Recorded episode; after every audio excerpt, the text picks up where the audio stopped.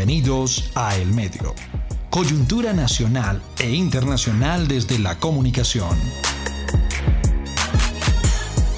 Bienvenidos a El Medio, el podcast de Jimeno Acevedo Asociados. Hoy vamos a tener un podcast muy conciso, educativo y de mucha importancia en estos días para que podamos entender cómo funcionan las elecciones en Estados Unidos.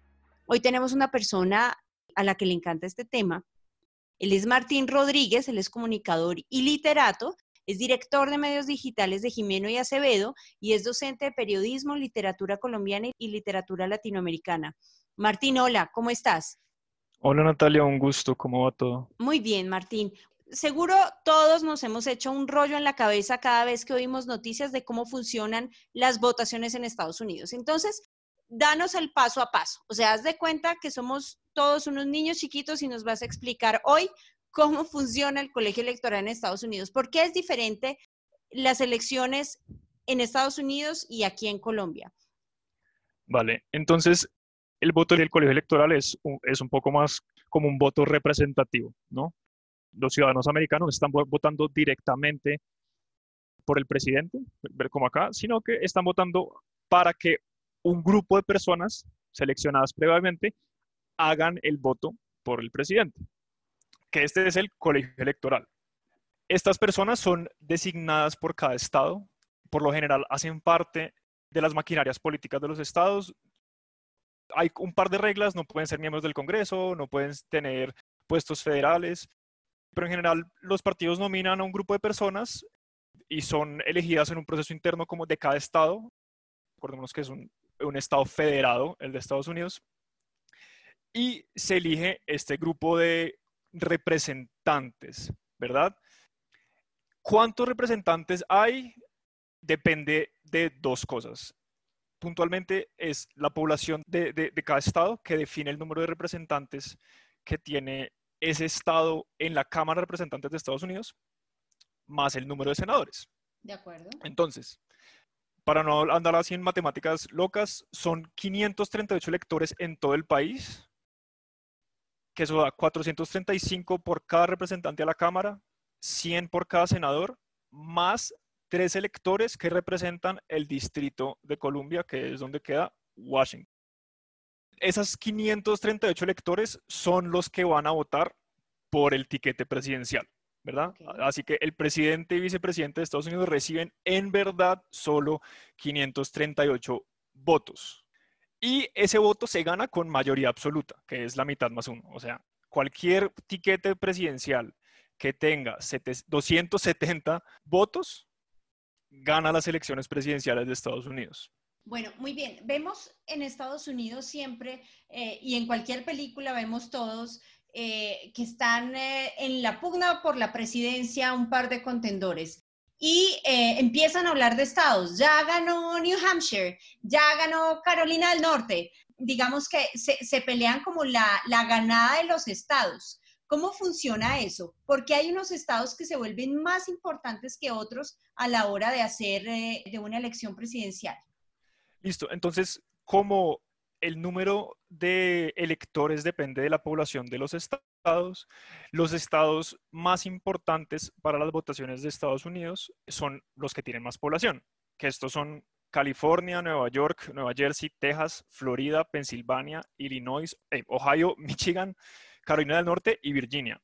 Técnicamente, un presidente puede ser electo si, si solamente estos 11 estados votan por ese etiquete. Entonces, en 39 estados podrían no recibir un solo voto, pero si en estos 11 estados, que son los que tienen más población, tienen el voto del colegio electoral, ese etiquete presidencial va a llegar a la Casa Blanca. De acuerdo. Entonces, esas personas que hacen parte de ese colegio electoral, digamos, yo tengo dos preguntas ahí.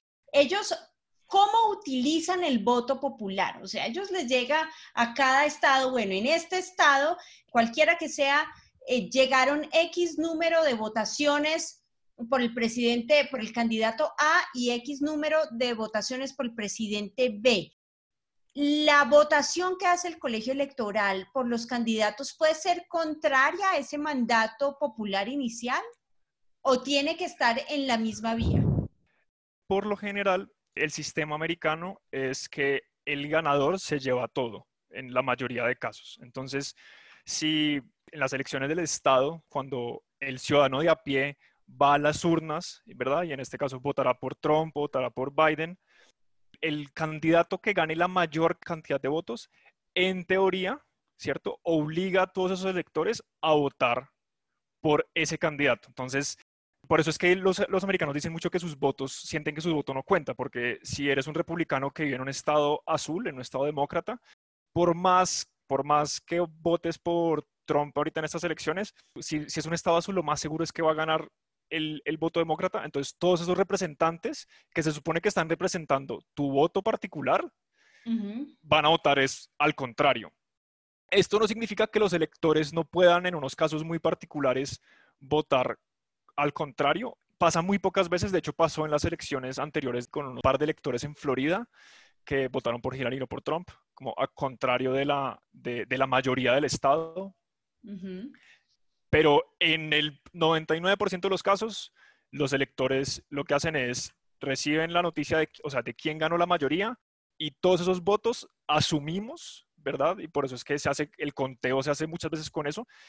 Asumimos que están yendo al candidato de mayoría que, que acaba de ganar en ese estado. Entonces, uno en verdad lo que hace cuando se está fijando en las elecciones americanas es hacer sumas para ver quién tiene esos 270.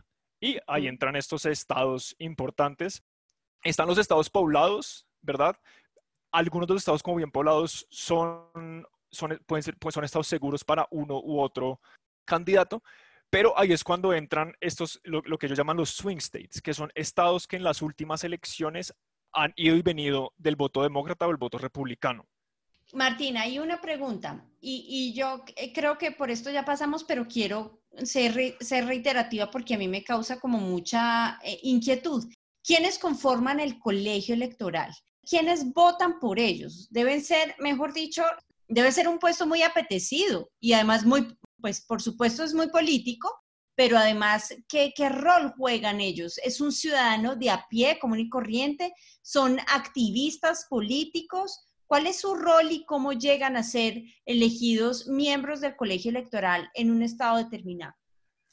En teoría, no hay reglas precisas para que no pueda ser un ciudadano de a pie, pero por lo general eh, son personas en cada estado que están como en, en la arena política eh, de ese estado. Hay una primera etapa de, de postulación y suelen ser miembros de los comités de los partidos políticos en esos estados no, tiene que ser solamente demócratas y republicanos, ¿cierto? Hay otros partidos políticos más pequeños en Estados Unidos y ellos postulan, ¿verdad? Como estas candidaturas al colegio electoral con unas reglas simples de estas personas, como no pueden ser miembros del Congreso. no ser empleados eh, públicos, pues. Sí, no ser empleados públicos. Y y bueno, y hay una regla que es no pueden haber estado en una rebelión en contra de Estados Unidos, que pues muy pertinente hace 100 años, más, pues más de 100 años en la guerra civil, pero pues hoy en día eh, seguramente no. Pero es que pareciera que este formato de colegio electoral precisamente se acomoda muy bien a esa, a esa historia de Estados Unidos hace 200 años, pero hoy la, el debate es precisamente ese, ¿no? ambos bandos siento que tienen como argumentos válidos. Eh, la gente que defiende el colegio electoral eh, dice que esto defiende el voto, ¿cierto? Y el peso del voto de, los estados pequeños. Entonces, hay un claro sesgo político, o sea, de peso político en, eh, en cómo opera el colegio. Entonces, la gente que defiende el colegio dice, uno, está defendiendo estas raíces federales, ¿verdad? Como que esto siga siendo un sistema federal y ese más dos de representantes que les están dando, se supone que está ahí para darle como ese peso extra, porque pues como son números más pequeños que los de una, una votación popular, los candidatos no pueden descuidar completamente esos estados pequeños. Mm, sí. Sin embargo, está el otro lado que es qué tan democrático es el proceso, especialmente hay estados en donde claramente eh, la población está votando fuertemente por un partido, pero los estados morados, ¿cierto? O los swing states que van y vienen por el voto demócrata y republicano, claramente si, si el candidato gana con 51% del, del voto popular para que todos los representantes salgan a votar por ese 51%, pues el 49%, o sea, está en todo su derecho de sentirse mal representado. Claro.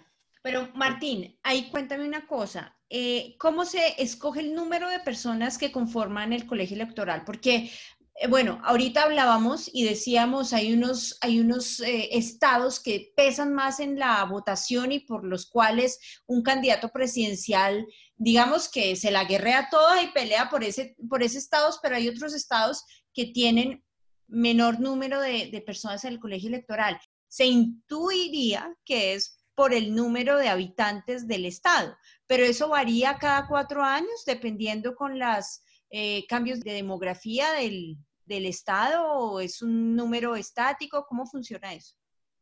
De hecho, hay, como una cosa chistosa y es que el número de electores no ha cambiado en mucho tiempo, por más de que, haya, de que han crecido las poblaciones. Se han movido un poco esos eh, electores, pero ha sido 538 por mucho tiempo. Y eso está atado directamente es el número de representantes a la Cámara que tiene el Estado y los senadores. El número de representantes de la Cámara depende directamente de la población del Estado, ¿cierto? Entre más poblado este sea el Estado, más representantes a la Cámara tiene. Pero todos los estados tienen dos senadores, no importa cuánta gente haya en el Estado. Pero los 538 son, si uno suma representantes a la Cámara, que son 435, más 100 senadores y tres electores de, de Washington.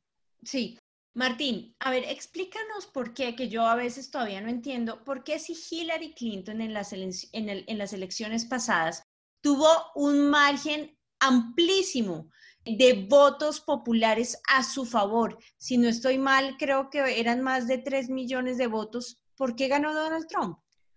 Ahí, es donde viene la parte como antidemocrática de ese voto representativo, y es que aunque Hillary haya tenido, si no estoy mal, el 48% del voto popular, ese voto, ¿cierto?